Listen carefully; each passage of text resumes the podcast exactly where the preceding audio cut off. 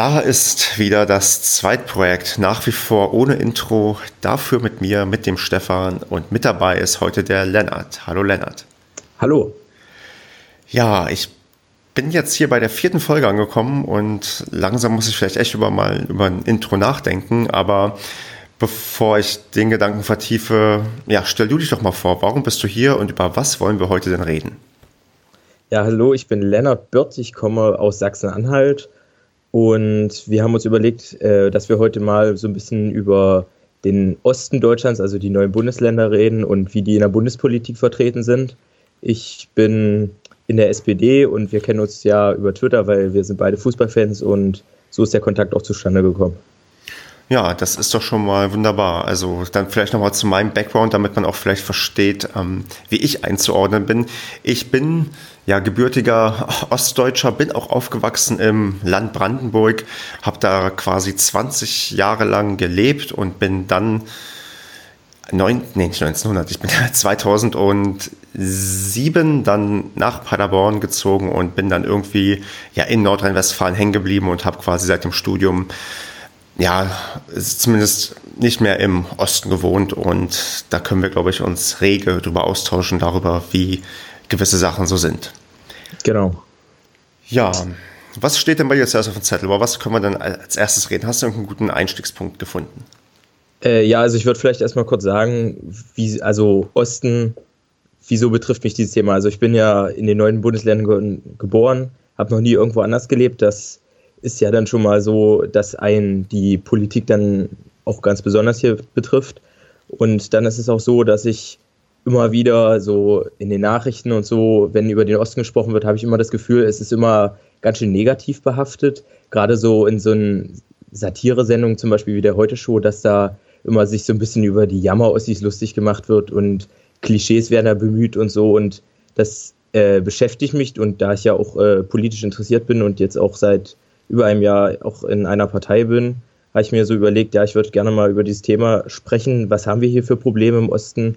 Warum sind wir in der Bundespolitik nicht wirklich äh, repräsentiert und äh, warum werden wir vielleicht auch nicht wirklich ernst genommen von allen Menschen oder ist das vielleicht auch nur Einbildung? Und da würde ich gerne mal mit dir heute drüber reden. Genau. Äh, du hast gerade schon ein Thema aufgegriffen und zwar Klischees, die es irgendwie dann so, ja, über, ich sag mal, über uns gibt, weil ich mich ja irgendwie auch noch so auf gewisse Weise als, ja, sagen wir mal, Ossi bezeichnen könnte. Ähm, hast du denn irgendein Klischee mal so spontan im Kopf, was für dich irgendwie richtig krass zutrifft oder überhaupt nicht zutrifft? Also gibt es da irgendwas, was dir so sofort auf den Nägeln brennt, was du, ja, mal loswerden möchtest?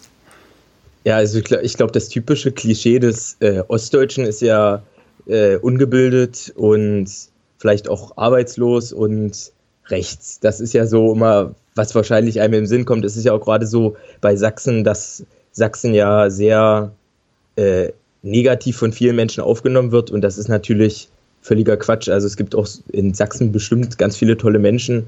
Und also das wäre jetzt so gerade das Klischee, was mir, jetzt, äh, was mir als erstes einfallen würde. Hm, gerade das Thema rechts ist so eine Sache, ich muss so aus meiner persönlichen Erfahrung sagen, was mir damals ganz, ganz, ja, also zu, zu Wahlkämpfen doch e-, recht stark auffiel, war, wenn ich in Brandenburg, wenn da irgendwie Bundes- oder Landtagswahlkampf war, hast du echt viele NPD-Plakate gesehen. Also das ist eine Sache, wo ich dann ähm, umgezogen bin nach Nordrhein-Westfalen, habe ich ja halt erst in Paderborn gewohnt und da war zu Wahlkämpfen deutlich weniger ja die NPD präsent. Also ich weiß nicht, inwiefern du das in deinem Leben schon ja vergleichen konntest mit anderen Bundesländern, aber ich finde also dieses ähm, ja sagen wir mal ich, rechter als der Durchschnitt könnte für den Osten ja zutreffen, weil man hat ja öfters mal diese Ausreißer in gewissen Bundesländern, dass dann plötzlich, ich erinnere mich, die DVU ist irgendwann mal, glaube ich, im Brandenburgischen Landtag gewesen und die NPD hat auch manchmal irgendwelche ja, Erfolge gefeiert. Das Klischee kommt da ja nicht von, von, von ungefähr irgendwo her. Also es ist ja doch so, dass die rechten Parteien da aus irgendwelchen Gründen das schaffen, öfters mal ja, einen gewissen Erfolg zu feiern. Das, äh, da würde ich zustimmen. Und also wir hatten jetzt gerade eine Landratswahl bei mir im Landkreis und ich war auch echt negativ überrascht, wie viele AfD-Plakate hingen. Also ich selbst habe auch ein bisschen Wahlkampf mitgemacht für die SPD und wir haben uns auch abgemüht. Dann das Problem bei uns war auch, wir haben einen riesigen Landkreis und du musst auf den ganzen Dörfern dann versuchen, wenigstens ein oder zwei Plakate zu hängen. Und dann bin ich irgendwann den einen Tag dann mit dem Fahrrad durch die Stadt bei uns gefahren und an gefühlt jedem zweiten Pfeiler hing plötzlich AfD-Plakate und ich dachte mir so, Mensch, wie haben die das bezahlt und vor allem mit welchen Kapazitäten haben die das gemacht? Und ich glaube schon, dass es gerade so bei uns im Osten äh, schon noch vermehrt so ist, dass irgendwelche rechten Parteien hier werben. Aber man muss natürlich auch dazu sagen, zum Beispiel die Linke war bei uns jahrelang auch ganz stark und äh, wir hatten 2016 Land, äh, Landtagswahl und da hatte die Linke auch lange eventuell die Option gehabt, dann wirklich sogar mal den äh, Ministerpräsidenten zu stellen, bis dann leider die Flüchtlingskrise kam und dann sind die etwas abgerutscht. Und in Thüringen ist ja zum Beispiel auch so, dass äh, die Linke den äh, Ministerpräsidenten Bodo Ramelow stellt. Und ich würde nicht nur sagen, dass der Osten besonders rechts ist, sondern ich glaube, der Osten neigt generell politisch äh, zu diesen Extremen. Also wirklich komplett links oder komplett rechts und in der Mitte, so wo SPD, CDU und so sind, da fehlt so ein bisschen die äh, Wählerschaft. Würdest du denn die Linke als ähm, zumindest in Teilen als extrem bezeichnen, also gerade im Osten, oder würdest du die eher so als, na, vielleicht ja, Ersatz-SPD irgendwie bezeichnen? Also ich persönlich hege jetzt irgendwie keine Abneigung gegen die Linke. Ähm, also ich glaube, es gibt gewisse Teile, die auch ein bisschen linksextrem sind. Also wenn ich mich auch richtig entsinne, gibt es ja auch irgendwelche Untergruppierungen, die teilweise sogar vom Verfassungsschutz äh, beobachtet werden. Also ich möchte das, da jetzt hier nichts unterstellen, aber es kann sogar sein. Äh, aber ich würde jetzt nicht sagen, dass die Linke linksextrem ist, aber sie ist ja, wenn man jetzt das politische Spektrum betrachtet, ist ja wirklich die Partei, die von den großen Parteien am weitesten links steht. Und da kann man ja schon sagen, sie ist ziemlich links. Ja. Und äh, zum Beispiel, wenn die SPD jetzt sagt, ja, wir wollen ihren Mindestlohn erhöhen auf, was weiß ich, äh, oder wir wollen diesen Mindestlohn einführen, das war ja 2013 dann so, dann sagt die Linke, ja, Mindestlohn, aber mindestens 12 Euro. Also die ist ja sozialpolitisch immer noch so, dass sie immer noch einen draufsetzt und immer noch äh, die Forderungen äh, höher setzt, sage ich mal. Hm. Hast du also so eine Erklärung, warum das so ist, dass die gerade die ja Linken und also die Link, also die sagen wir, Parteien äh, weiter am Rande irgendwie mehr Zulauf im Osten bekommen. Also es ist wirklich dieses Ding, man fühlt sich tatsächlich zu wenig repräsentiert oder man wird vielleicht sogar zu wenig repräsentiert und muss dann halt irgendwie den Ausweg dahin suchen, weil eine andere Möglichkeit wäre doch theoretisch auch, dass die Leute sagen, ist ja egal, was da passiert, ähm, ich wähle einfach gar nicht mehr. Also warum kommt es denn dann eher dazu, dass die Leute ja nicht wie der Durchschnitt der der, der, der alten Bundesländer wählt, sondern einfach dann äh, irgendwie diese Richtung einschlägt? Äh, also ich würde sagen, dass die Linke hier so ein gutes Standing hat. Das ist auch wahrscheinlich historisch bedingt, mhm. weil äh, die SED und dann irgendwann die äh, nach der Wende ja die PDS, das waren ja quasi so, kann man sagen, im Prinzip die Vorgänger hier im Osten. Und es kann ja auch sein, es gibt ja auch durchaus Leute, die mit der DDR und mit dem System in der DDR sehr zufrieden waren oder jetzt auch im Nachhinein vielleicht so ein bisschen romantisierten, ein romantisierendes Verhältnis zur DDR entwickelt haben und deswegen sagen, ja gut, ich wähle die Linke. Und es ist ja auch wirklich so, dass es teilweise in der Linke, in der Linken noch Akteure gibt, die vorher auch irgendwie in der äh, SED sogar aktiv waren. Also ich glaube ja bei Gregor Gysi ist das ja zum Beispiel, der wäre auch in der DDR Anwalt und ist ja jetzt ein ganz bedeutender Kopf bei den Linken und äh, da hat sich wahrscheinlich diese Beziehung so entwickelt. Und äh, bei, den, bei dem Rechten würde ich halt eher sagen, dass es wahrscheinlich jetzt wirklich daran liegt, dass die Leute Verlustängste haben und dass die Leute äh, sich diese in der DDR diese homogene Gesellschaft vielleicht auch vielleicht zurückwünschen und gerade so durch diesen Zugzug der Flüchtlinge, dass sie einfach das Gefühl hatten, wir werden jetzt in der etablierten, in Anführungszeichen, Politik nicht mehr richtig vertreten und dass sie dann halt sagen, gut, dann wären wir jetzt halt eine nationale, nationalistische rechte Partei. Ja, das, ähm, du hast da einen Punkt gerade angesprochen, und zwar diese Romantisierung, die viele Leute betreiben. Und das erinnert mich an na, so eine gewisse Zeit, wo ich halt Jugendlicher war, wo es plötzlich, ich weiß nicht, ob das immer noch irgendwann später so war, aber es war sehr, sehr angesagt, diese Ostalgieprodukte irgendwie zu tragen. Also so ein T-Shirt, wo dann groß irgendwie DDR und sowas drauf stand. Es gab auch damals irgendwann äh, so StudiVZ-Gruppen, das kennst du wahrscheinlich gar nicht mehr, weil du dafür ein paar Jahre zu jung bist, aber dann so Born in DDR, also wo Leute quasi sich damit identifizieren kommuniziert haben, dass sie quasi in der DDR geboren wurden und das irgendeine gewisse, ja, gewisses Gemeinschaftsgefühl erzeugt hat. Wie ist denn das heute? Also, ähm, da ich ja zu selten im Osten unterwegs bin, kann ich, muss ich jetzt fragen, ähm, ist da äh, noch diese, sagen wir, diese Ostalgie auch bei, ja, bei einer jüngeren Generation da, dass die irgendwie sich, dass die auch, weiß nicht, sagen wir mal, DDR-Merchandise ähm, noch irgendwie besitzen oder war das nur eine Phase, die ich so kurz miterlebt habe? Also DDR-Merchandise habe ich ehrlich gesagt noch nicht gesehen. Also Siehst, war das eine, eine, Sache in meiner Generation, weil ich kann mich noch sehr, sehr gut daran erinnern, dass es einiges ähm, an Zeug gab, wo Leute sich dann sehr stark mit identifiziert haben. Also ich merke das gerade vor allem beim Fußball immer. Also ich bin ja, äh, wer es nicht weiß, Anhänger des ersten FC Magdeburg, bin auch auf dem Stadion. Also gerade finde beim Fußball wird dieses Ost-West und dieses äh, diese DDR-Vergangenheit, die wird da irgendwie für mein Empfinden noch richtig gelebt. Also ich habe zum Beispiel neulich auch gerade Aufkleber gekauft, da war dann das Logo vom FCM und daneben stand Fußballmeister der Deutschen Demokratischen Republik. Also da gerade beim Fußball und der FCM hat ja wirklich auch eine glorreiche Vergangenheit äh, in der DDR gehabt, sportlich. Da ist diese, dieses äh, positive Verhältnis zur DDR, glaube ich, noch ziemlich stark vorhanden. Und äh, bei mir im Heimatort ist es zum Beispiel sogar so, da hat vor ein paar Jahren so eine Ostalgie-Kantine aufgemacht. Das heißt, da gibt es dann eine Gulaschkanone und da wird so Janka verkauft und selbstgebackenes Brot. Und dann stehen da irgendwelche alten äh, Panzer von der von DDR-Zeiten noch rum und so. Also es ist anscheinend wirklich noch so, dass einige Menschen das Bedürfnis noch haben, äh, alte DDR-Sachen immer noch zu leben, heutzutage noch. Ich überlege jetzt, ob das besonders kritisch ist oder ob das einfach, ja, sagen wir mal, okay ist, dass man sich ein Stück weit damit identifiziert, weil es gibt ja auch, ja, in Bayern ähm, tragen die Leute halt auch Lederhosen und machen das vielleicht auch nur dort und grenzen sich damit auf gewisse Art und Weise von, von ja, anderen Gebieten in, ja, in Deutschland ab. Ob es nun, ja, schädlich ist oder ob es irgendwie, ja, irgendwie einen negativen Einfluss quasi hat, auch mit diesem Blick auf, ja, sagen wir mal, auf den Westen. Ich finde es immer so furchtbar zu sagen, der Osten und der Westen. Das klingt immer so, weil wir beide sind ja im Vereinigten Deutschland groß geworden und aufgewachsen, aber das, das bediene ich mich mir jetzt mal diesen, diesen Begriffen Osten und Westen, weil was mir halt auffällt, so bezüglich Abgrenzungsverhalten, auch damals, wo ich dann quasi in den Westen gezogen bin, dass der Begriff des Ossis und des Wessis, das ist ähm, im, im Osten viel, viel präsenter als im Westen. Also ich glaube, wurde, glaube ich, im Westen wahrscheinlich kann ich an einer Hand abzählen, dass ich irgendwie mal als, als Ossi bezeichnet wurde. Umgekehrt habe ich also als Kind noch als Jugendlicher das Wort besser Wessi und so, das wurde bei mir, ja, wie ich fand, recht oft benutzt, war immer sehr, sehr negativ konnotiert, der, ja, der, der Westen, ähm, Westen ähm, Deutschlands, wo ich dann die Befürchtung habe, dass die Abgrenzung in der Form vielleicht eher, ja, eher schlecht ist. Könntest du mir dazu stimmen oder hast du irgendwie noch einen anderen Blick drauf?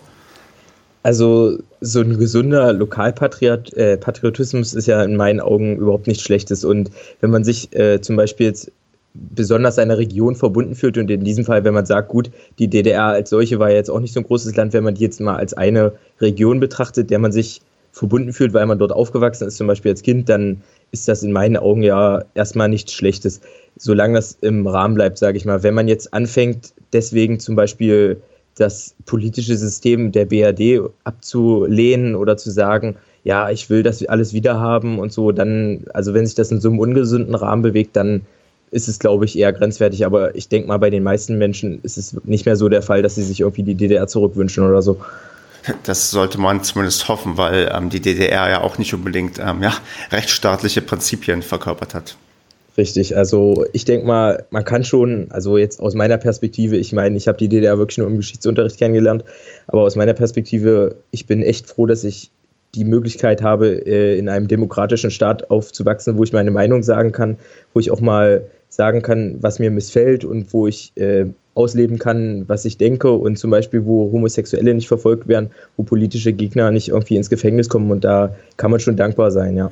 Ähm, wie, äh, wie detailliert wurde das dann im Geschichtsunterricht bearbeitet? Also habt ihr wirklich, also ich will jetzt nicht sagen beigebracht bekommen, dass die DDR schlecht war, aber ähm, wurde, also wurde wirklich ähm, vernünftig drauf geguckt. Ähm, ich frage deshalb, weil ich hatte damals in, ja, in meiner Schulzeit in Brandenburg gibt es das Fach politische Bildung und politische Bildung ist so dieses Nachfolgefach ähm, der Staatsbürgerkunde, ein Fach, was damals halt in der DDR war. Und ähm, mein, mein politische Bildunglehrer war doch also ich will nicht sagen sehr DDR-romantisierend, aber er war da schon ähm, so einer, ja, es war eigentlich alles schlecht und ähm, irgendwie gar nicht so, gar nicht so schlimm irgendwie. Und ähm, deswegen jetzt meine Frage, wie, wie hast du das in deiner Schulzeit wahrgenommen? Wie, weil gerade ich vermute, in deiner Schulzeit wird es noch einige Lehrer geben, die auch noch zu Zeiten der DDR wahrscheinlich studiert haben, wie gerade die Geschichtslehrer oder die ich weiß nicht, was ihr, ob ihr Gesellschaftskunde in Sachsen-Anhalt habt ähm, oder irgend so, irgend Ja, genau, das, das, nennt sich Sozialkunde okay. bei uns. Wie, wie haben die denn euch ähm, ja, für das Thema sensibilisiert? Äh, also erstmal muss man sagen, so was, was bei den Lehrplänen auch wahrscheinlich immer wieder deutlich wird, ist ja dieser Spruch, dass die Geschichte von den Siegern geschrieben wird. Und in diesem Fall ist der Sieger ja der Westen gewesen, beziehungsweise BRD, UD, äh, USA, als die UdSSR dann irgendwann zusammengebrochen ist. Das heißt, die Geschichte wird ja eigentlich ausschließlich aus der Perspektive des Westens geschrieben. Das heißt, die DDR ist ja etwas, was heutzutage äh, aufgearbeitet wird und wo vor allem ja auf äh, Defizite hingewiesen wird. Und äh, so ist es für mein Empfinden auch bei uns im Geschichtsunterricht, dass da vor allem hingewiesen, darauf hingewiesen wird, dass es nicht besonders rechtsstaatlich war, dass es da diese Verfolgung durch die Stasi gab und all diese Sachen, dass das wirklich äh, präsent ist und jetzt so äh, sicherlich auch positive Sachen, die es in der DDR gab. Zum Beispiel, glaube ich, war ja die Kinderbetreuung sehr gut und mhm. die Menschen haben, haben ja auch sehr eng beieinander gestanden und ich glaube, es gab ein großes Zusammengehörigkeitsgefühl. Das wird jetzt nicht unbedingt so äh, im Unterricht oder in der Schule the thematisiert. Hm. Ähm, hattest du denn auch Lehrer, die quasi in, also, in, also du meintest gerade, die ähm, Geschichte wird von den Siegern geschrieben, aber waren denn die Lehrer, sagen wir mal, Teil der Verlierer oder sind die quasi so jung gewesen, dass für die die DDR auch eher ähm, ja, ein Nebenprodukt war, was gar nicht so relevant für die war? Also DDR-Romantiker als Lehrer habe ich, glaube ich, nie gehabt bin ich auch ganz froh drum. Ja. Äh, zum Beispiel meine Geschichtslehrerin, die war damals auch recht, also aus ihren Erzählungen, was da so hervorgegangen ist, recht oppositionell. Also sie war ein bisschen äh, auch gegen das System. Wahrscheinlich wäre sie sonst auch heute gar nicht Geschichtslehrerin. Ich weiß nicht, wie das so nach der Wende war, gerade mit solchen äh, gesellschaftswissenschaftlichen Fächern, ob die dann, die haben ja quasi eine ganz andere Ideologie auch gelehrt, sage ich mal. Und das ist, weiß ich auch nicht, ob das möglich wäre, dass ein Lehrer, der jahrelang Staatsbürgerkunde in der DDR gegeben hat, dass der dann plötzlich äh, über die BRD und das politische System in der BRD unterrichtet. Das wäre ja eigentlich unmöglich. Ja, es ist irgendwie ein bisschen widersinnig, aber ich glaube, es wird an der einen oder anderen Stelle wahrscheinlich genauso passiert sein. Und dann ist die Frage, wie wandelbar du bist. Es gibt sicherlich auch Personen, die dann plötzlich äh, bekennende Oppositionelle gewesen sind, ja. Die klassischen Erfolgsfans. Ähm, ja gut, okay. Probieren wir mal den Fokus vielleicht wieder ein bisschen auf die Gegenwart zu lenken. Also aktuell, ja, gibt es, ja, also gefühlt die, die Spaltung. Und jetzt wäre die Frage, mm, ja, worüber reden wir? Reden wir über das Kabinett, also zum Beispiel, dass in der aktuellen Bundesregierung der Osten doch sehr, sehr schwach vertreten ist. Ist das also ist das ein Problem oder ist das nur ein Problem, weil es thematisiert wurde? Hätte man das wirklich anders machen müssen oder können? Also, oder können auch Leute, die nicht ja, aus dem Osten kommen, äh, dafür sorgen, dass die, ja, die, die doch dann schwächeren Bundesländer ja, vernünftig repräsentiert werden? Hast du da irgendeinen Blick drauf, wie man das, also ja, wie man das sehen kann? Äh, also ich würde vielleicht erstmal kurz anfangen, erstmal da ein paar, also ich habe mir ein paar Informationen rausgesucht, dass vielleicht alle dann wirklich auf dem gleichen Stand sind. Also wir haben, jetzt, wir haben eine äh, Ministerin, die aus dem Osten kommt im neuen GroKo-Kabinett, das ist Franziska Giffey von der SPD, die stammt aus Brandenburg und war äh, in Neukölln Bezirksbürgermeisterin und ist ja jetzt Bundesfamilienministerin. Die Union, also oder beziehungsweise die CDU stellt keinen ostdeutschen Minister, allerdings äh, ich glaube, die SPD auch diverse Staatssekretäre in den Ministerien. Und äh, Angela Merkel ist ja auch als Kanzlerin, die ist zwar in Hamburg geboren, aber die ist ja auch, glaube ich, in der DDR aufgewachsen. Mhm. Und dann gibt es diesen Ostbeauftragten, Christian Hürte, das ist ein ähm, MDB aus Thüringen. Genau, das ist so der Stand. Und ähm, kannst du deine Frage jetzt nochmal stellen? Reicht, also meine Frage wäre eigentlich, reicht das aus oder ist das zu wenig oder hätte man das gar nicht thematisieren müssen? Muss man vielleicht an anderer ja, Stelle probieren, den, ja, den, den Teil, der irgendwie im Osten abgehangen wurde, ja, irgendwie mitzunehmen? Also, also ist dir das gefühlt ausreichend? Fühlst du dich stark genug ähm, repräsentiert als jemand, der noch in den ähm, neuen Bundesländern wohnt?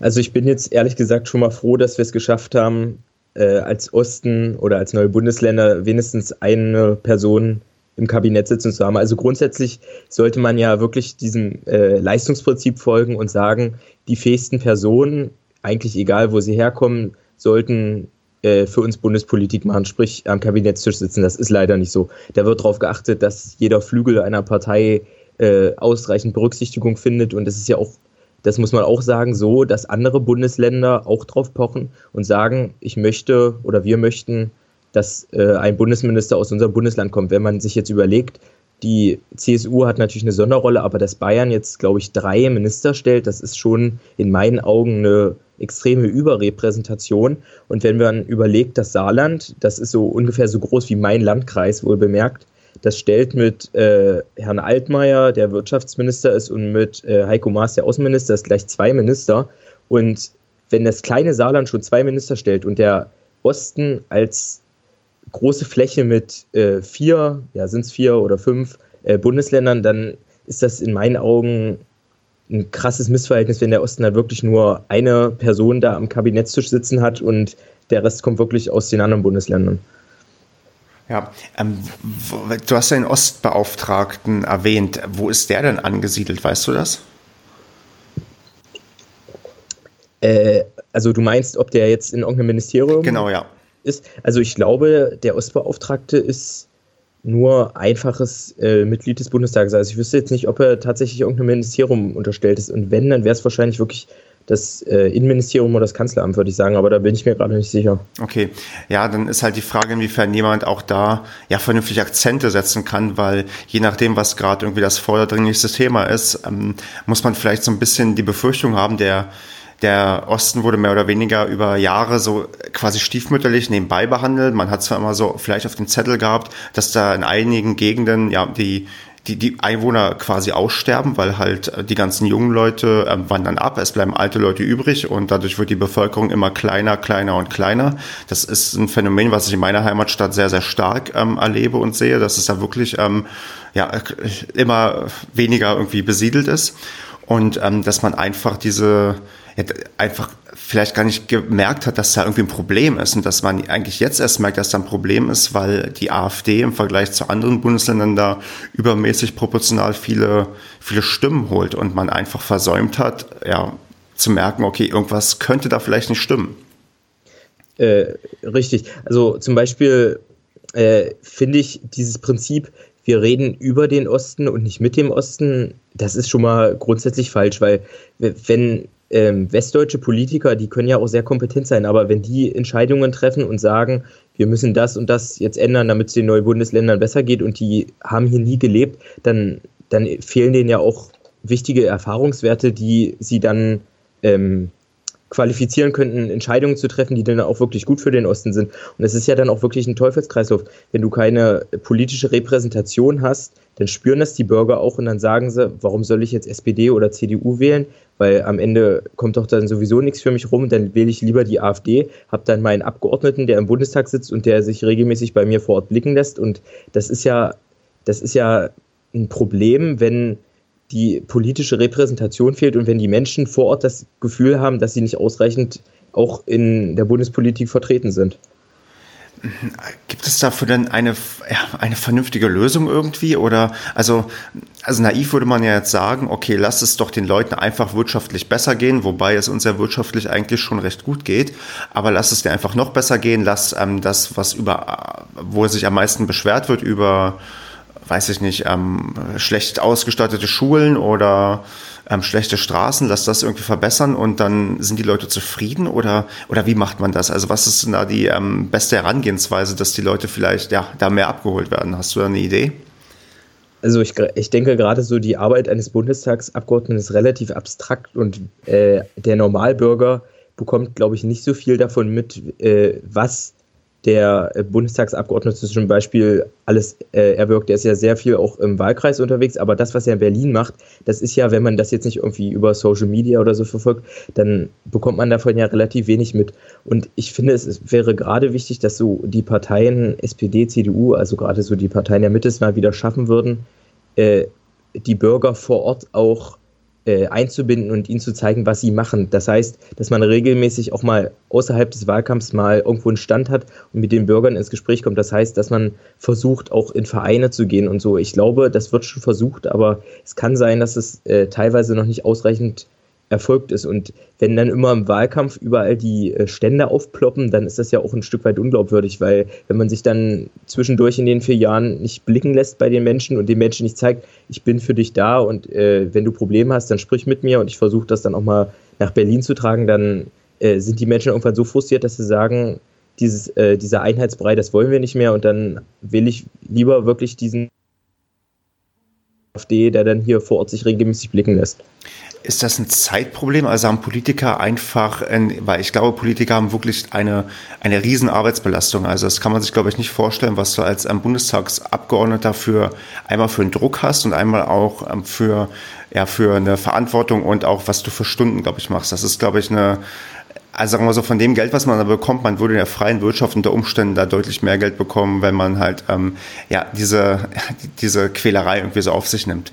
Kann es sein, dass einfach vielleicht während so einer Legislaturperiode einfach keine Zeit dafür ist? Also ich würde schon zustimmen, dass es teilweise sicherlich ein Zeitproblem ist und man muss natürlich auch diese äh, räumliche Distanz betrachten. Wenn der äh, Abgeordnete jetzt ein paar Tage in der Woche in Berlin ist und hat da vielleicht sein Büro, dann ist er natürlich auch von seinem Wahlkreis entfernt. Und ich glaube auch wirklich, also ich möchte keinem der Abgeordneten auch unterstellen, dass sie irgendwie auf der faulen Haut liegen würden. Ich glaube schon, dass sie äh, sehr viel zu tun haben und auch äh, zum größten Teil sehr engagiert sind und auch versuchen wirklich äh, ihre Arbeit transparent zu machen und mit vielen Menschen sich auch zu treffen. Aber ich glaube auch gerade so bei uns in den neuen Bundesländern und im ländlichen Raum ist es auch ein strukturelles Problem, weil wir haben große Flächen, große Landkreise und wenig Abgeordnete. Wir haben zum Beispiel, wenn ich jetzt äh, mit meiner Landtagsab äh, ja, Landtagsabgeordneten sprechen möchte von der SPD, dann müsste ich schon mal alleine 20 Minuten fahren, bis ich überhaupt in ihrem Büro bin mein äh, Wahlkreis, das ist mein Landkreis und noch ein anderer Landkreis, das ist riesig. Ja. Und wir haben keinen, wir haben keinen Bundestagsabgeordneten von der SPD und nur einen von der CDU. Und ich wüsste jetzt auch gar nicht, wo sein Büro zum Beispiel ist. Und äh, wenn wenig, wenig Abgeordnete von den äh, Parteien für so viele Menschen auch verantwortlich sind, die auf so einer großen Fläche verteilt sind, dann ist es wahrscheinlich auch praktisch gar nicht umsetzbar, dass man alle von denen auch wirklich regelmäßig erreicht ist da vielleicht einer der Schlüssel das Internet, weil durch das Internet kannst du ja räumliche Distanzen sehr, sehr gut abbauen. Ich meine, wir hätten, wir haben uns im echten Leben noch nie getroffen und skypen jetzt miteinander und das funktioniert irgendwie.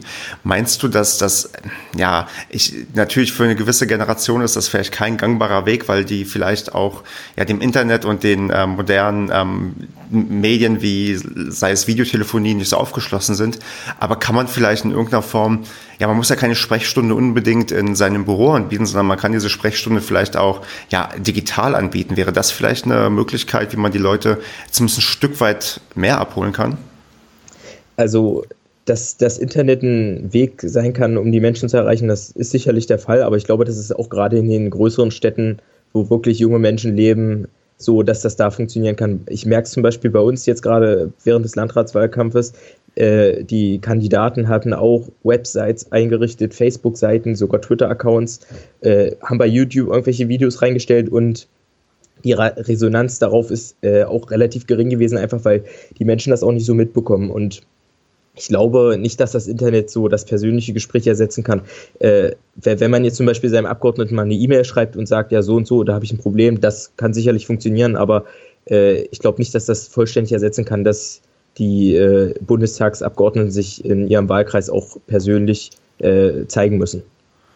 Jetzt bin ich langsam ein bisschen ratlos. Wie können wir denn ja dann das schaffen, dass, sagen wir mal, jetzt wie bei dir, ähm, zwei Landkreise, dass da irgendwie ja, mehr, also mehr Transparenz gezeigt wird, mehr gezeigt wird, dass Politiker nicht nur irgendwie hoch, weit oben regieren, weil ich glaube tatsächlich, wenn du mit deinem Landtags- oder Bundestagsabgeordneten sprichst, dass das oft recht normale Menschen sind, die auch deine, ja, deine ja. Probleme verstehen und quasi, ja, in dieser, in dieser politischen Mühle ähm, gefangen sind und irgendwie auch, natürlich können die nicht alleine entscheiden, wir ähm, kümmern uns jetzt um das und das Problem, weil es wahrscheinlich immer wichtigere Probleme gibt oder Probleme, die halt gerade auf höherer Ebene anders priorisiert sind. Also das, das muss doch irgendwie hinzubekommen sein, dass, ähm, weil das ist ja das Ding, dass gerade immer von den ja von von diesen von dieser Hinterzimmerpolitik gesprochen wird und ähm, dass die Leute ja eigentlich nicht so nah dran sind.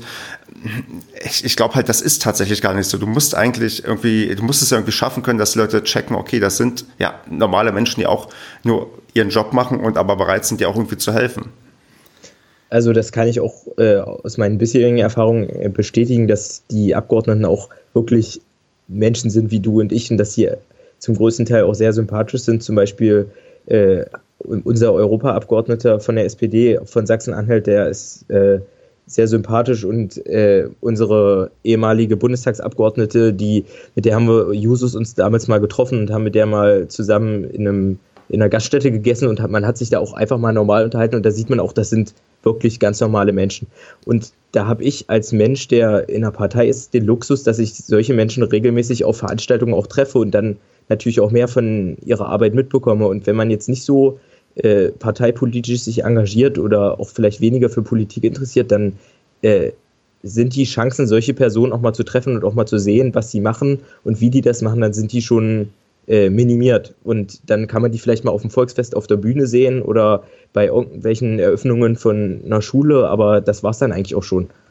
Ist dann vielleicht der Trick, dass man einfach die Leute mehr in Parteien hineinlocken sollte?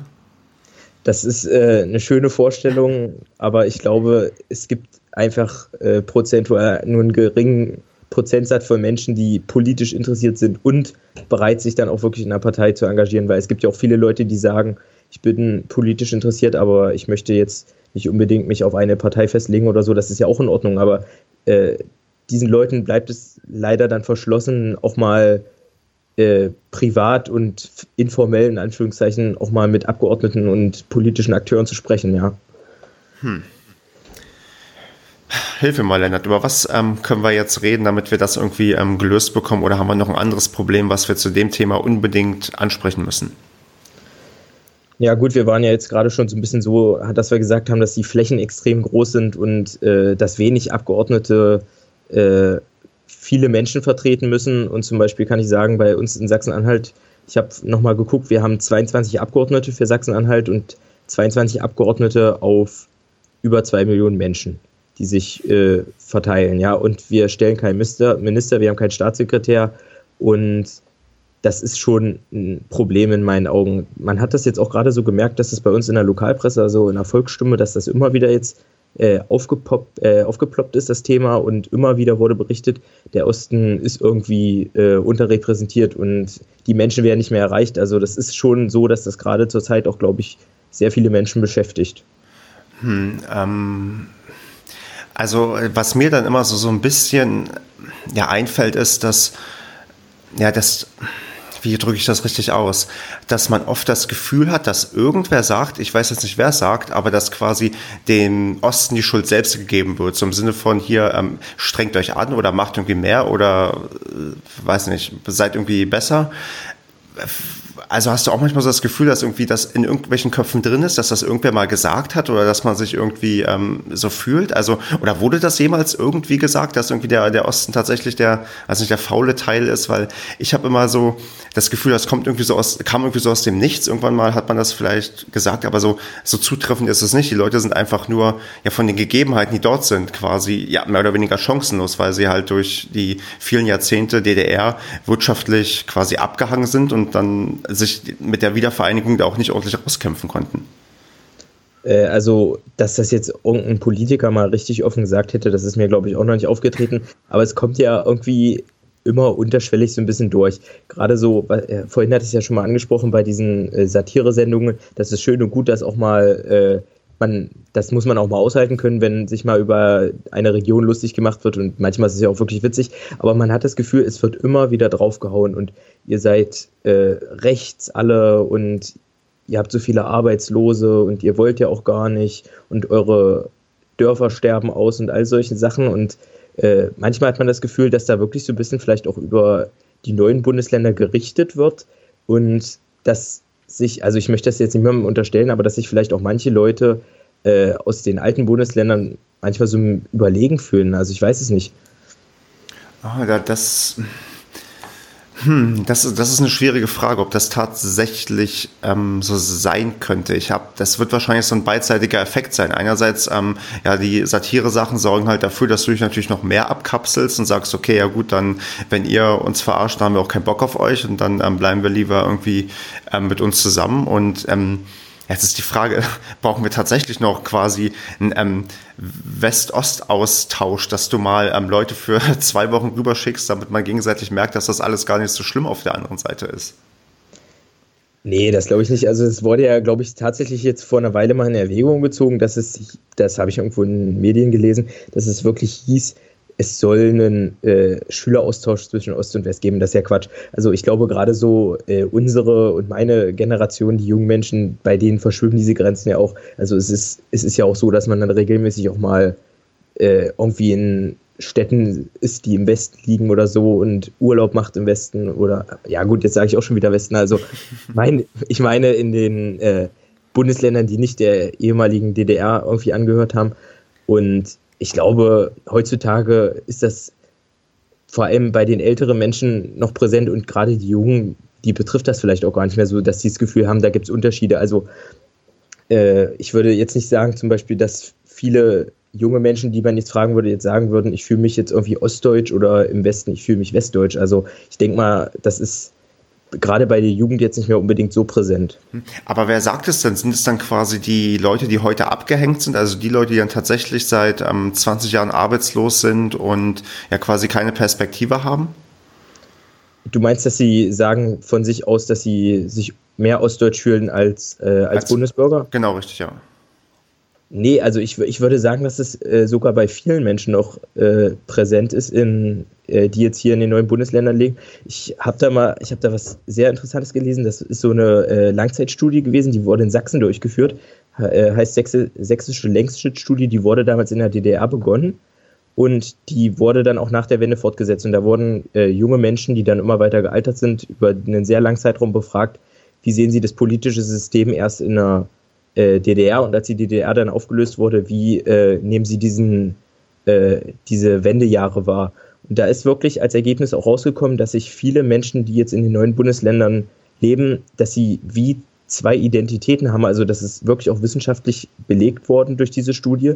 Die fühlen sich heute sowohl als Bundesbürger und auch als ehemalige Bürger der DDR. Also äh, diese DDR-Vergangenheit ist bei ihnen auch immer noch präsent und das zeigt ja, das ist ja das waren jetzt nicht irgendwie alles nur Arbeitslose oder so, das sind alles Menschen gewesen, die dann irgendwann auch Familien gegründet haben und so, dass das auch wirklich wahrscheinlich bei einer Mehrheit der Menschen noch heute auch präsent ist, dass sie sowohl sich äh, der Bundesrepublik äh, angehörig, gefühl, äh, angehörig fühlen, aber auch immer noch ihre Vergangenheit im Hinterkopf haben. Ist das vielleicht so ein bisschen vergleichbar mit den ähm, türkischstämmigen Leuten der zweiten Generation, die sich irgendwie auch, ja, wenn du mit denen immer redest, so nicht wirklich deutsch, aber auch nicht wirklich türkisch fühlen, sondern irgendwie auch so, so, weiß nicht, beiden ähm, Staaten zugehörig? Also, also es, wenn du das jetzt so sagst, dann klingt das fast so bei den türkischstämmigen Menschen, dass die so äh, eine Identifikationskrise haben. Also, ja, okay, ich habe es anders niemand, formuliert, das ist richtig. Dass ja, sie sich beiden nicht zugehörig gefühlen. Also ich glaube eher bei den Menschen, äh, die jetzt bei dieser Studie teilgenommen haben, dass sie sich nicht, nicht beiden nicht zugehörig gefühlt haben, sondern dass sie sich beiden zugehörig fühlen. Ah, stimmt, so ja, weil, weil, ah, stimmt, ja, okay, das, das ist ein Unterschied. Ist, äh, du hast recht, ich hatte auch erst drüber nachgedacht, wie ich es formuliere und ähm, das stimmt. Das, ja, aber braucht man das? Also braucht man, ist es, ist es denn für einen sinnvoller, quasi nur ein Zugehörigkeitsgefühl zu haben? Oder ist das ähm, ja irgendwie ja, schädlich, dass man zwei Zugehörigkeitsgefühle hat? Also ist das ähm, irgendwie problematisch? Ich tue mich gerade schwer, da irgendwie mir gerade eine Meinung bilden zu können. Also ich würde nicht sagen, dass es schädlich ist. Also ich könnte mir zum Beispiel bei dir auch vorstellen, dass du dich deiner jetzigen Heimat, äh, wo du wohnst, verbunden fühlst, aber du hast ja bestimmt auch noch äh, Verbindungen nach Brandenburg, oder? Und da, ja. das ist doch bei dir bestimmt auch so, dass du äh, vielleicht beide Regionen sogar noch deine Heimat nennst. Ich weiß jetzt nicht, ob das äh, jetzt bei dir zutrifft oder. Ja, also sagen wir so, es gibt, ich, ich habe tatsächlich manchmal schon, sagen wir mal, gewisse Heimatgefühle. Also gerade wenn ich dann mal wieder jemanden treffe, der stark Berlin hat, wo ich denke, ja Mensch, stimmt, so hast du früher auch gesprochen.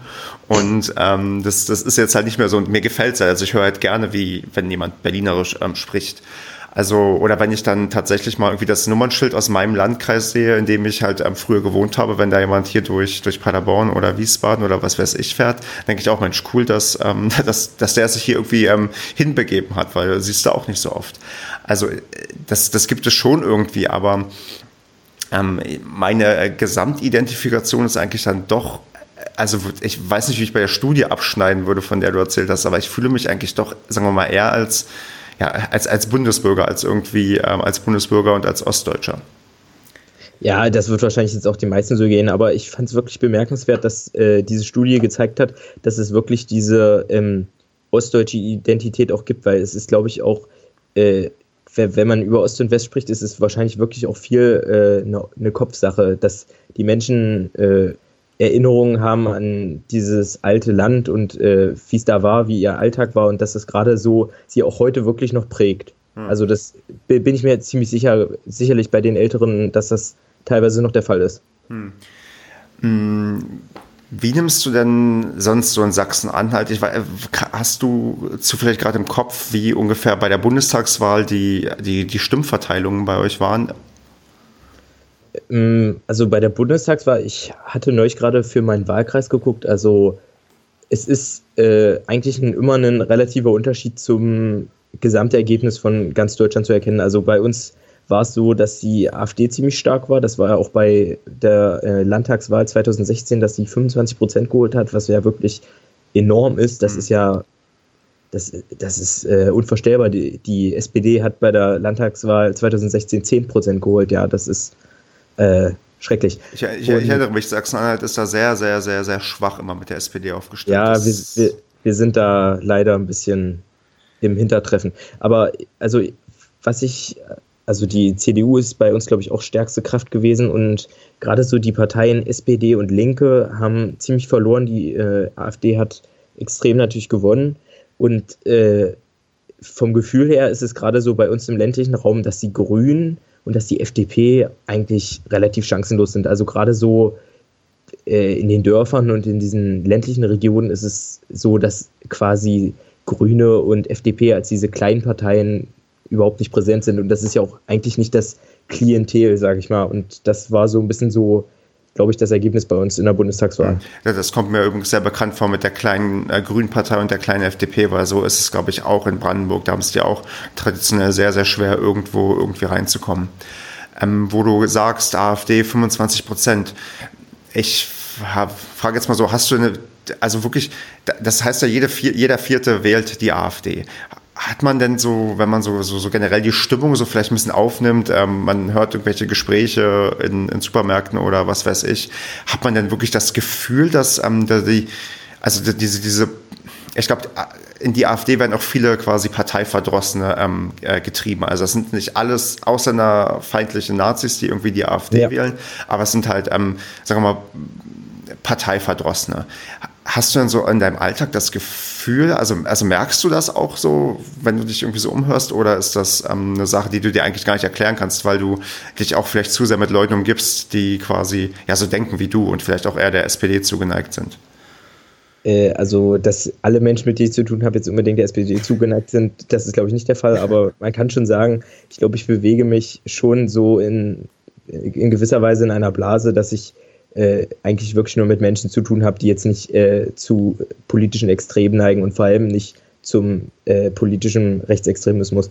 Oder gut, jetzt kann man sich so überschreiten, ist die AfD rechtsextrem, dann sagen wir mal äh, Rechtspopulismus. Also ich wüsste jetzt nicht, ob irgendwer in meinem Verwandten- oder Bekanntenkreis AfD gewählt hat und ich bin mir eigentlich ziemlich sicher, dass das nicht der Fall ist. Und im, im Alltag ist es wahrscheinlich wirklich so, äh, dass die Menschen frustriert sind, also die AfD-Wähler frustriert sind und sich im Stich gelassen fühlen. Das sind jetzt vielleicht wieder so abgedroschene Phrasen, aber es ist wahrscheinlich wirklich so. Und zum Beispiel, äh, ich war bei einer Kundgebung, Wahlkundgebung damals von Martin Schulz in Magdeburg und da waren auch etliche Leute von der AfD, die da so ein bisschen Gegenstimmung machen wollte und, wollten. Und man hat das Gefühl, die sind einfach extrem frustriert und die haben so wirklich einen Hass oder so eine tiefe Abneigung gegen dieses politische Establishment und gegen die Altparteien, wie sie immer sagen, äh, entwickelt. Und da waren so viel, so viel auch Wut und Aggression noch dabei. Die haben dann da die ganze Zeit gerufen und gepfiffen und irgendwelche Plakate hochgehalten. Das ist jetzt sicherlich auch nicht so, dass das bei jedem AfD-Wähler der Fall ist, aber ich glaube schon, dass gerade so diese Frustration und dieses Gefühl des Abgehängtseins und auch vielleicht auch, dass man dass man Verlustängste hat, dass das gerade so die Leute der AfD in die Arme treibt. Ähm, und also kriegt man die Leute dann überhaupt noch irgendwo abgeholt, wenn die nicht mal mehr bereit sind, ja, quasi dem anderen zuzuhören? Weil ich würde jetzt mal, also ich würde tatsächlich erwarten, dass ein Martin Schulz oder auch andere SPD-Politiker oder auch ja von den ganzen anderen Parteien bereit sind, mit diesen Leuten wahrscheinlich sogar zu sprechen. Also dass die würden, glaube ich, hätten keine Scheu davor, sich das irgendwie anzuhören und ähm, denen irgendwie, wenn sie Zeit hätten, halt quasi Aufmerksamkeit zu geben. Allerdings habe ich das Gefühl, dass, dass da keine Dialogbereitschaft mehr besteht. Und dann ist die Frage, wenn Leute nicht mal mehr mit dir reden wollen, was willst du dann noch machen? Das stimmt. Also es ist sicherlich so, dass viele von denen auch sagen, wir wollen gar nicht mit euch reden. Aber man muss auch ehrlicherweise sagen, auf der anderen Seite ist es ja teilweise auch so. Und da muss ich auch wirklich sagen, äh, da waren damals Martin Schulz und Manuela Schwesig, die haben beide auch irgendwann relativ gereizt und auch teilweise unschön äh, reagiert in, in Bezug auf diese Menschen, die da protestiert haben. Die, da, äh, Martin Schulz hatte, hatte da auch irgendeinen mit irgendeinem Spruch belegt. Ich meine, es war in dem Moment vielleicht auch ganz witzig, aber da muss man sich dann schon fragen, ist es wirklich sinnvoll, sich immer über diese Menschen zu erheben und zu sagen, oh, wir wollen nichts mit euch zu tun haben, ihr seid rechtes Pack oder so. Wenn man, wenn man sich klar davon abgrenzt, ist das ja einerseits gut, weil man sagt, wir wollen mit diesen Ideen und diesen politischen Vorstellungen dieser Partei nichts zu tun haben, aber andererseits verschließt man den Wählern und dem Klientel dieser Partei auch die Möglichkeit, irgendwann mal wieder zurückzukommen. Und das ist, glaube ich, auch so, dass das bei vielen Politikern auch noch so ist, dass sie nicht unbedingt äh, Bereitschaft zeigen, auch mal auf AfD-Menschen zuzugehen und oder NPD-Menschen und auch mal ihnen zu sagen, wir haben auch Lösungsvorschläge und wir bieten euch was an und ich glaube, das muss sich ändern. Hm. Meinst du nicht, dass dann vielleicht die Antwort kommt, ja, okay, das haben die vor euch auch schon versprochen und die vor euch auch schon und warum sollten wir euch jetzt glauben?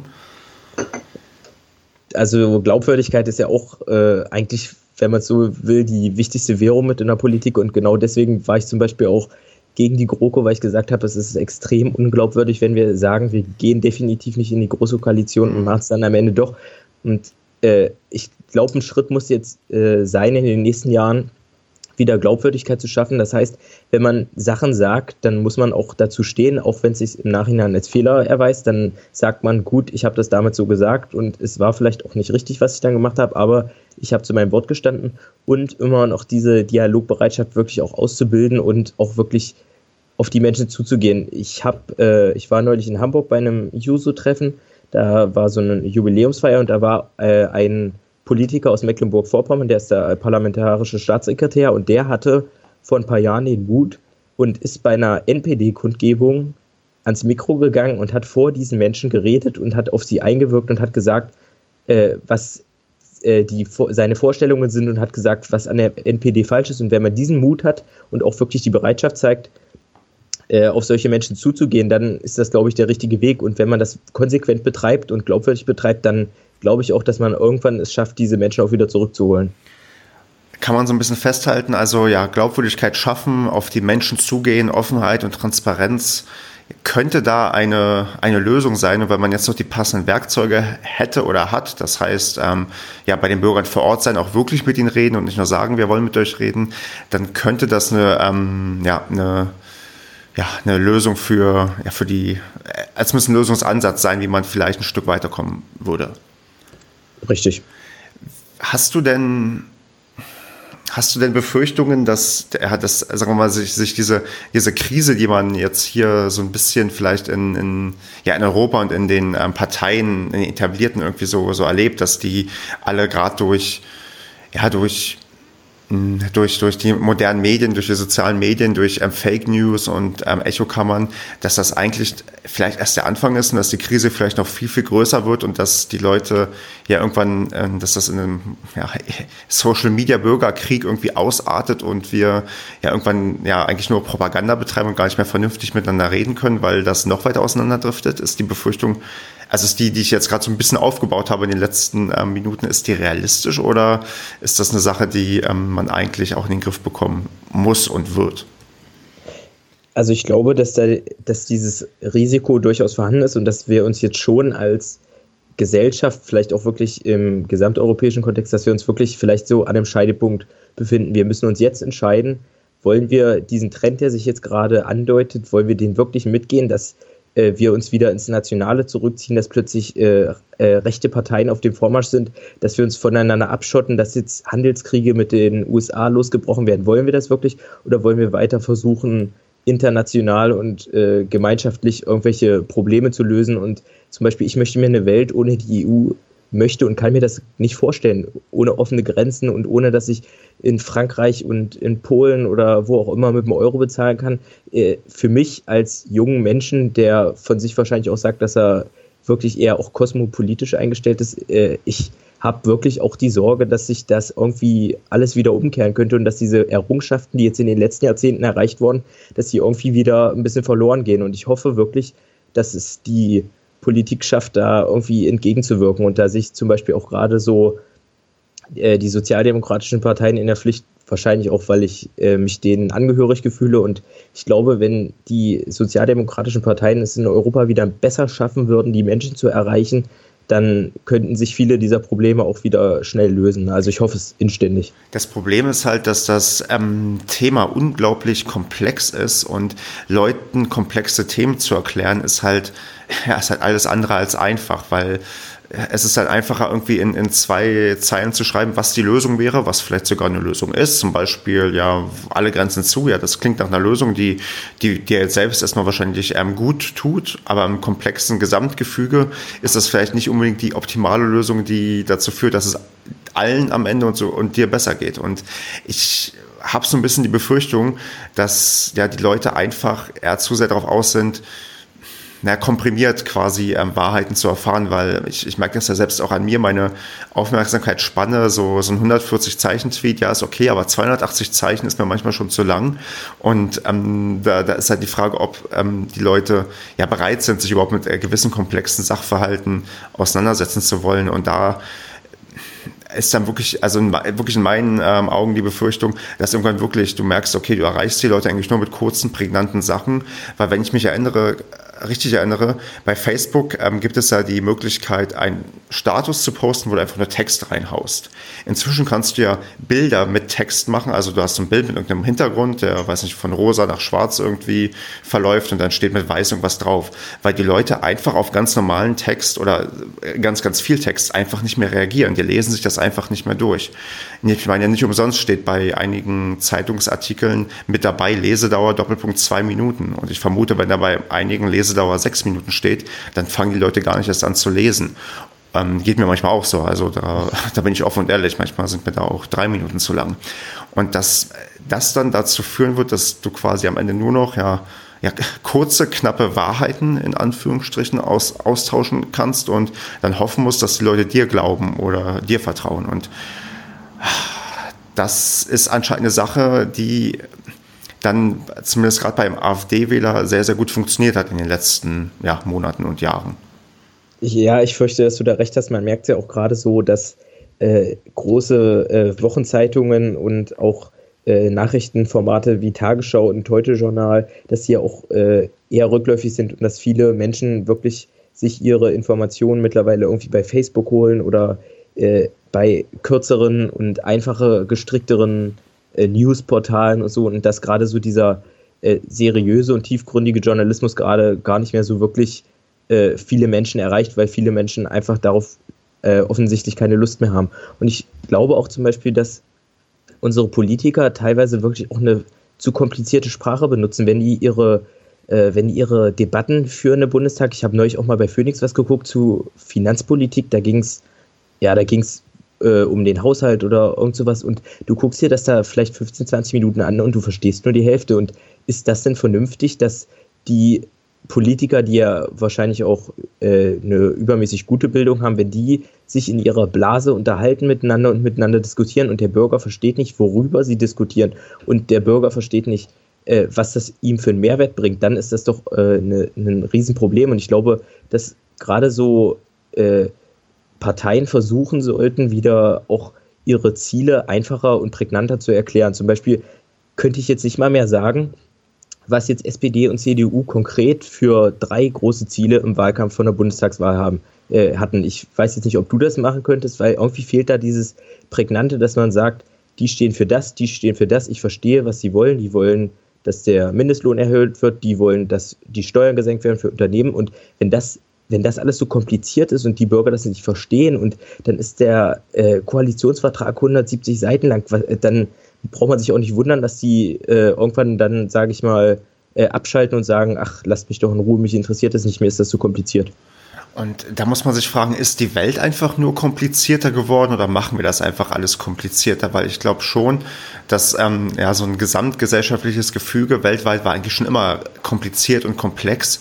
Aber irgendwie hat man da anscheinend tatsächlich ja den, den, die Verbindung zur Basis verloren. Und das, das sind, glaube ich, auch so teilweise Kleinigkeiten. Das, glaube ich, fängt schon damit an, dass, ähm, ja, vielleicht, das, vielleicht auch das Politiker, dass du sie ständig im Anzug und mit Krawatte siehst. Und wenn du siehst, dass selbst, ja, große DAX-Unternehmen da irgendwelche Vorstände inzwischen anfangen, auf die Krawatte zu verzichten, dann, dann baust du ja allein schon mit der Kleidung irgendwie eine gewisse Distanz auf, wo du sagst, ja, okay, ich meine, wie viele Leute haben denn also gehen wir heute mit Anzug ins Büro. Das werden immer weniger. Ich bin zwar noch jemand ähm, berufsbedingt, der mit, mit Anzug ins Büro geht, aber es ist ja auch nicht so, wenn du mal Filme aus den 50er, 60er Jahren siehst, wenn da Straßenszenen irgendwie dann ähm, abgedreht wurden, da siehst du eigentlich nur Männer mit Anzug rumlaufen. Das ist ja heute, äh, kannst ja rumlaufen, wie du willst, und das machen die Leute auch. Und nur Politiker nicht. Politiker sind immer, ja, treten immer sehr, sehr seriös auf. Und da ist die Frage, ob du damit nicht auch schon auch dann wieder gewisse Distanz und Hürden aufbaust, weil viele wahrscheinlich in ihrem alltäglichen Alltag ja halt mit Leuten zu tun haben, die sich, ja, sagen wir mal, leger kleiden.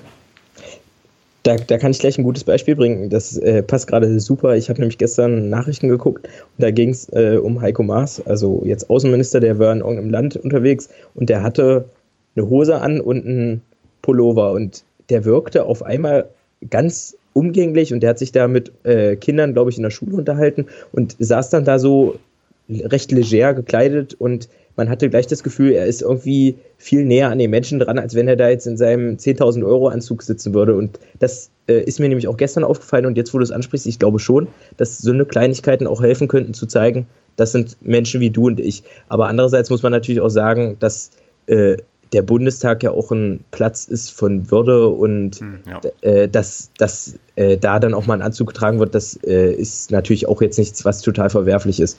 Das ist richtig. Ich meine, es geht, glaube ich, dann eher um den, ja, um den adäquaten ähm, Dresscode. Das heißt, vielleicht, wenn du vor ähm, irgendeiner, ja, vor irgendeiner großen Menge von Menschen ähm, redest, die irgendwelche auf irgendein Bürgeramt oder keine Ahnung, die Sorgen haben, dass du da vielleicht nicht im, im allerhöchsten Dresscode irgendwie auftauchst. Gut, Lennart, ich, ich würde sagen, wir finden gleich ein paar Schlussworte. Bevor wir das aber machen, ähm, würde ich gerne ja, um Feedback bitten, wie immer. Das war jetzt die vierte Folge und wir, ja, wir hoffen, dass es euch gefallen hat. Ähm, wenn man sich irgendwie mitbeteiligen möchte, ja, einfach bei mir melden auf Twitter at Zweitprojekt oder wenn man meinen Fußball-Account kennt, bei at schwarz und blau, einfach mal anschreiben, wenn man auch irgendwie Lust hat oder Ideen hat, ähm, was man hier machen kann, weil ich bin nach wie vor noch auch quasi auf der, auf der Suche nach der Richtung, was ich im Zweitprojekt machen möchte. Und ähm, bin bisher sehr erfreut darüber, dass wir doch recht verschiedene Podcasts mit ähm, aufgenommen haben.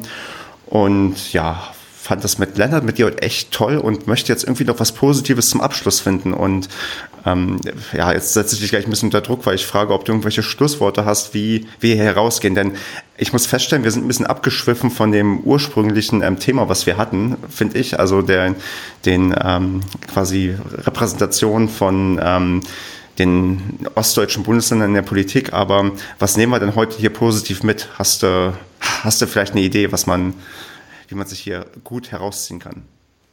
Ähm, also ich würde mal sagen, es gibt zurzeit viele Probleme, aber wenn man versucht, die gemeinschaftlich anzupacken, dann ist es durchaus möglich, dass man die auch lösen kann. Und ich denke, wenn wir als mündige Bürger bereit sind, uns an politischen Prozessen zu beteiligen und bereit sind, wählen zu gehen und bereit sind, uns einzubringen, dann kann das äh, funktionieren, dass wir irgendwelche Rechtspopulisten wieder zurückdrängen und dass wir wieder ein starkes Europa hinkriegen. Und ich denke, wir können das schaffen, aber wir sind da, glaube ich, alle gefragt. Genau, und ich glaube, am Ende kann man dann auch ähm, davon ausgehen, dass man auch mit genau dem, was du gesagt hast, auch irgendwann den, ja, quasi diese Angleichung Ost-West hinbekommt und dass man nicht mehr in 20 Jahren davon redet, von dem Osten und von dem Westen, sondern dass man dann wirklich, ja, sich als eine Art ja, nicht nur einheitliches Deutschland, sondern vielleicht auch ähm, als, als gemeinsames Europa irgendwie versteht. Und ähm, ich habe letztens erst einen interessanten Podcast zu dem Thema gehört. Ähm, Vrind war das, da hat Holger Klein mit einer ähm, Professorin gesprochen, die auch über die Europäische Republik geredet hat. Ähm, sollte man sich auf jeden Fall anhören. Da ist ein sehr, sehr, die stellt ein sehr, sehr gutes Konzept vor, wie du quasi ein starkes Europa hinbekommst, aber trotzdem noch, ja, quasi die, die eigene Identität stärkst. Und das geht dann nicht unbedingt über die deutsche Identität, sondern quasi über die lokale Identität. Und ähm, die kann man ruhig haben, aber man kann sich, glaube ich, auch sehr, sehr gut als Europäer sehen. Und das ist, glaube ich, eine Sache, die, die sehr erstrebenswert ist. Und ja, würde ich sagen, verabschieden wir uns. Lennart war super und ja, wir sprechen bestimmt nochmal miteinander, oder?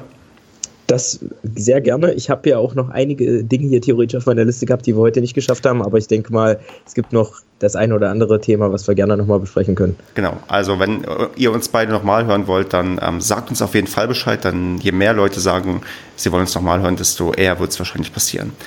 Also dann, Lennart, mach's gut und ja, bis zum nächsten Mal. Bis zum nächsten Mal.